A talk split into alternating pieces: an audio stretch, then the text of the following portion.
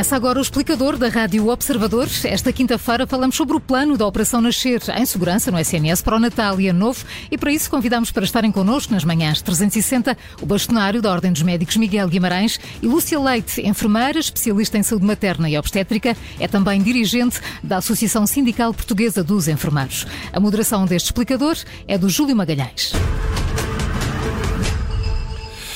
Doutor Miguel Guimarães, muito bom dia. Começo já por si. Este plano apresentado hoje pelo uh, eh, CEO, ou apresentado pelo Governo, se assim quiser, uh, para uh, as, as, urgências, é um bom plano? Bom dia, Júlio. Bom dia. um cumprimento também à Lúcia Leite que está aqui connosco. é o plano possível, isto é, nós não podemos viver de medidas pontuais. Esta é, é a questão fundamental.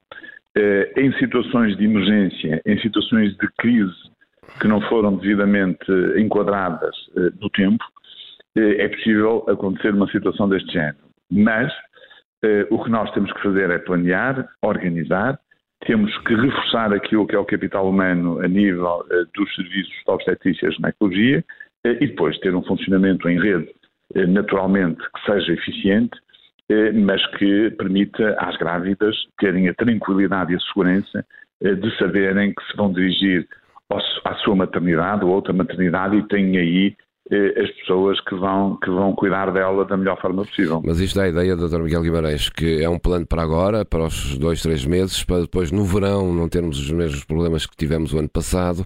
Ou seja, eh, é como dizia, são planos pontuais, não é? São planos pontuais, assim vai ficar tudo a mesma. Eu, eu, eu alerto para esta situação. Nós temos, de facto, neste momento no Serviço Nacional de Saúde, alguns problemas graves. Eh, porque, tal como acontece na população em geral, eh, a população médica eh, está envelhecida. E se calhar as outras, as outras profissões também, mas no caso dos médicos que eu conheço melhor, a população está envelhecida. E muitos dos jovens especialistas estão a optar por não ficar no Serviço Nacional de Saúde.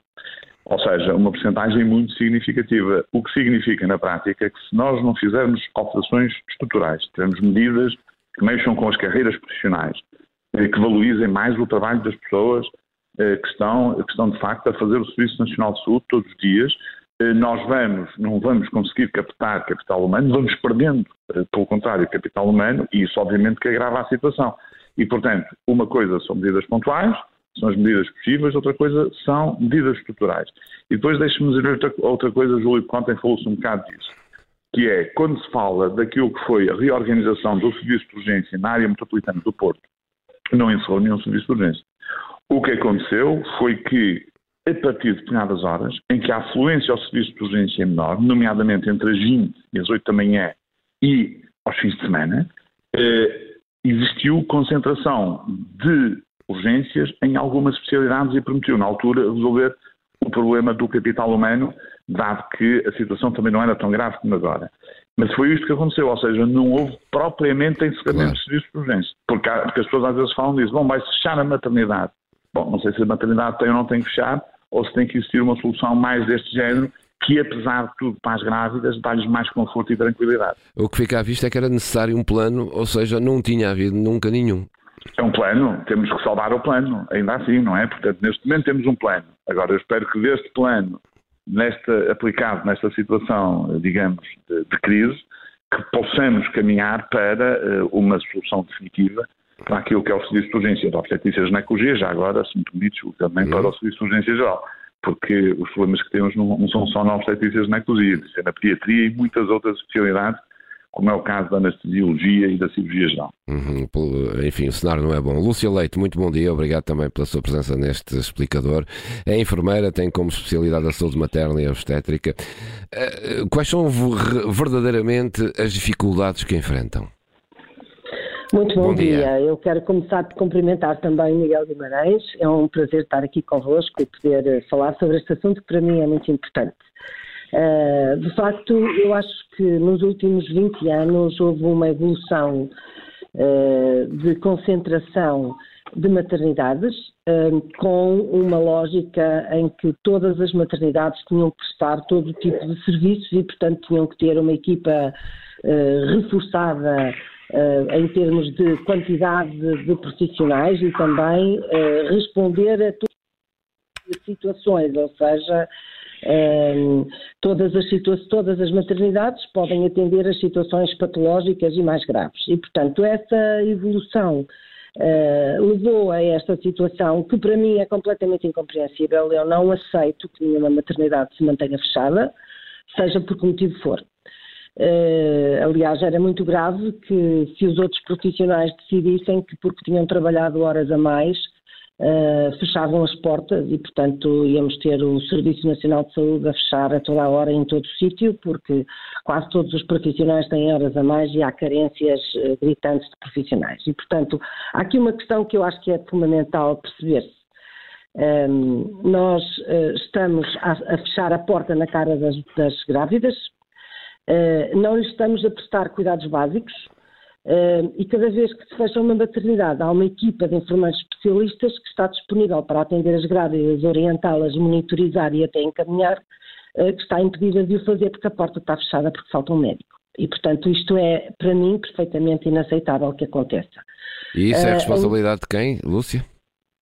Olha, isso é responsabilidade de muita gente que tem uma visão uh, da, da, de uma equipa, por um lado, médico-cêntrica, como se não se pudessem prestar cuidados quando não há médicos em número uh, suficiente. Uh, Dizer-lhe que nos últimos 20 anos eu posso lhe dizer que trabalho como enfermeira especialista numa sala de partos há 32 anos e trabalhei muitos anos com um único obstetra. Obviamente que não atendíamos as situações patológicas, encaminhávamos todas para as maternidades com mais capacidade e com outros serviços, mas tudo o que era trabalho de parto fisiológico, normal, de baixo risco, ou a orientação a uma grávida que tem dúvidas se está ou não em trabalho de parto, não a fazíamos fazer 60 ou 80 quilómetros para saber se estava tudo bem, porque tínhamos uma equipa de enfermagem uh, uhum. especializada e um médico, para o caso de haver uma situação mais inusitada, até à transferência. E, portanto, esta. Esse lógica, cenário hoje já não existe.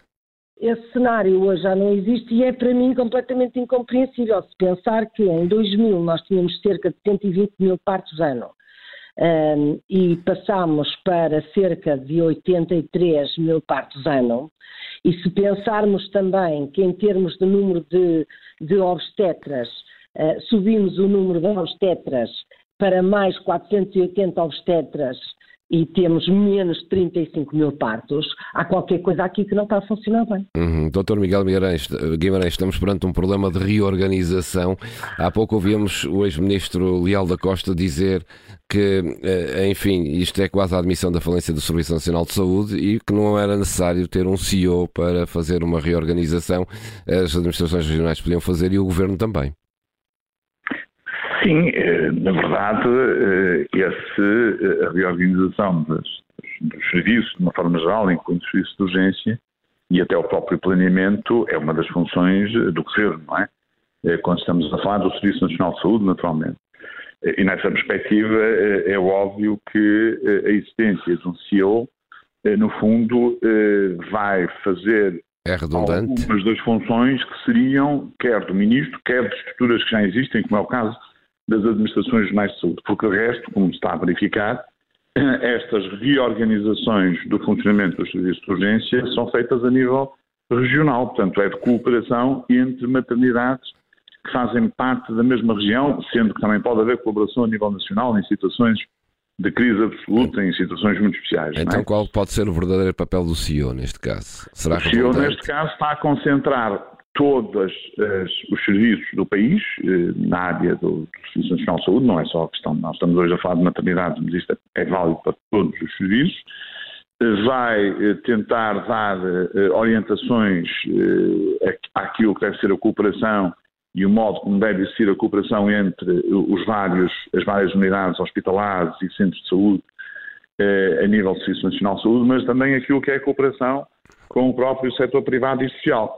E, portanto, vamos ter aqui uma pessoa que se vai dedicar, no fundo, a planear, a organizar, a estabelecer pontos para que as coisas possam ter, dentro daquilo que será um novo modelo de gestão, que ainda não preciso se vai existir ou não, devo dizer isto, que também é importante, porque nós precisamos, de facto, de um modelo de gestão que fosse mais flexível, que desse mais autonomia às unidades de saúde, porque elas conseguem se organizar bem.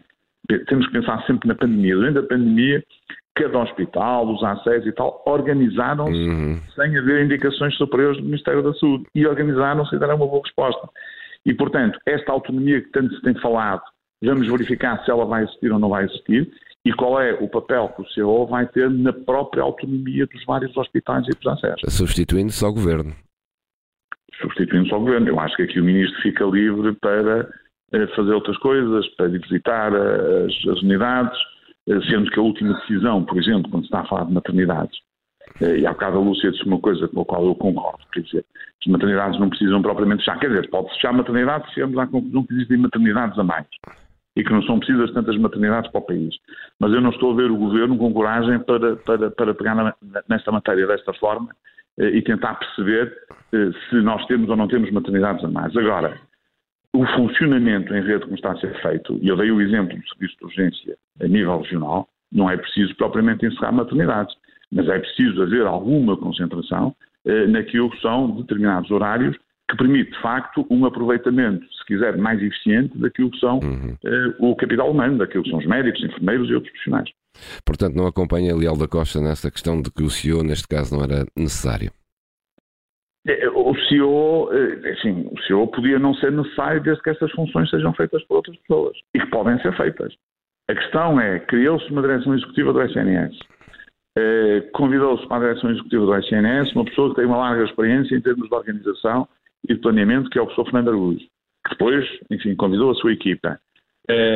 Serve como um apoio direto, digo eu, ao Ministro da Saúde, ao Ministério da Saúde. Eh, o que é que falta aqui, Júlio? Para isto funcionar devidamente, aquilo que era o orçamento global para as unidades de saúde devia estar nas mãos da direção executiva, e não está. Ou seja, nós agora olhamos para isto, isto é um bocado uma salganhada. Isto é, nós temos a ACSS ainda com as mesmas funções que tinha, a ACSS é que financia, digamos assim, as várias unidades de saúde e os próprios serviços partilhados do Ministério da Saúde, etc. Não é? Temos uma, uma direção executiva que, nas palavras do Ministro das Finanças, eh, ele até anunciou isto com alguma satisfação, tem um orçamento para 2023 de 10 milhões, e assim, 10 milhões deve ser para pagar as pessoas todas que lá vão trabalhar. Não é? Porque, quer dizer, portanto, não há financiamento da direção executiva às unidades de saúde, portanto, não há esta autonomia de poder também haver aqui uma distribuição mais equitativa ou apostar mais numa área ou noutra em função das, das dificuldades, mas há uma integração, e tem que haver uma integração, naquilo que é o funcionamento global da CSS, das ARS, da Direção Executiva do SNS, dos serviços partilhados do Ministério da Saúde e, obviamente, eh, sob a tutela máxima do Ministério da Saúde. Lúcia Leite, eh, eh, há uma organização regional que chegava para reorganizar isto são os serviços, ou entende, como disse também o Dr. Miguel Guimarães, já tinha dito, podem encerrar maternidades se chegar à conclusão que há maternidades a mais? Olha, eu, eu acho que a reorganização regional terá que se fazer, mas tem que se fazer numa lógica nacional e com alguns princípios que se apliquem a todo o país. Eh, eu tenho visto discutir a questão da criação da direção executiva eh, de uma forma como, como se fosse, como se estivéssemos a discutir argumentos políticos. Eh, e o que está aqui em causa é um modelo. Obviamente, quando se cria uma direção executiva, não se pode fechar os serviços todos que estão a funcionar e concentrar numa coisa que ainda não está a trabalhar a 100%. Eh, to, todas as decisões e, portanto, há aqui um período de tempo de adaptação em que as, as competências vão transferir de umas entidades para outras, mas era urgente que o SNS tivesse uma visão global Uh, e não tão regionalizada ao ponto uh, de cada unidade de saúde fazer aquilo que muito bem entende e lhe apetece. Ou seja, Uh, o que é que eu quero dizer com isto? A alteração do, do, do, do Estatuto Nacional de Saúde veio trazer uma lógica, um paradigma diferente em que todas as unidades de saúde fazem parte de uma única entidade que é o SNS e todas vão ter que contribuir para o resultado final do SNS e isso é o que interessa ao cidadão. O cidadão que precisa de saber é que tem acesso aos cuidados independentemente onde eles vão ser prestados e que tem acesso aos cuidados que efetivamente necessita, porque nós temos sempre, e em muitas situações, grandes desproporções entre as necessidades e os meios. Ou seja, nós muitas vezes temos serviços bastante equipados para situações que não precisavam de uma concentração tão grande e tão diferenciada de profissionais, uh, para coisas mais básicas, uh, e depois, para coisas mais complexas, não temos capacidade de resposta no país. Por exemplo, as maternidades, voltando à questão das maternidades, as maternidades precisam de ser estratificadas e não diminuídas. Nós precisamos, se calhar, até ter mais maternidades próximas das pessoas. Só que essas maternidades têm que ser para partos de baixo risco, com situações perfeitamente monitorizadas, com uma equipa mínima e com uma assistência e uma filosofia assistencial menos intervensiva. Depois terão que haver no país e em proximidade, tal como aconteceu, por exemplo, nos, hum, nos serviços de urgência. Os serviços de urgência não são todos iguais nós sabemos que temos níveis de urgência, não é? Eh, eh, de forma distribuída por todo o país, de forma a que toda a população possa rapidamente, em menos de uma hora, ter acesso a uma, a uma urgência diferenciada. E na maternidade tem que acontecer a mesma uhum. coisa. É um bocadinho por aqui. Em meio minuto, Dr. Miguel Guimarães, eh, perante este cenário, ainda há muito que fazer, não é? Ou seja, vai haver agora estas medidas que podem resolver no, no, no momento os problemas, mas há muito por fazer para o futuro e o cenário não é nada animador. Sim, há muito que fazer e, e, nós temos mesmo que fazer alguma coisa rapidamente, porque o Serviço Nacional de Saúde está numa crise profunda, está a ser ventilado pelos profissionais de saúde que o fazem todos os dias em condições que não são de facto as melhores condições a nível global, com níveis de burnout, de sofrimento ético e até de violência contra profissionais de saúde bastante elevados e, portanto, nós temos que pegar nisto a sério e fazer acontecer. É isso que a gente espera dos nossos governantes, é isso que a gente tem que esperar de quem está a gerir o Serviço Nacional de Saúde. Dr. Miguel Guimarães, enfermeira Lúcia Leite, muito obrigado pelos vossos Muito obrigado e bom dia aos dois. Bom dia, bom boas dia. festas. Bom, bom dia. Bom dia. Obrigada.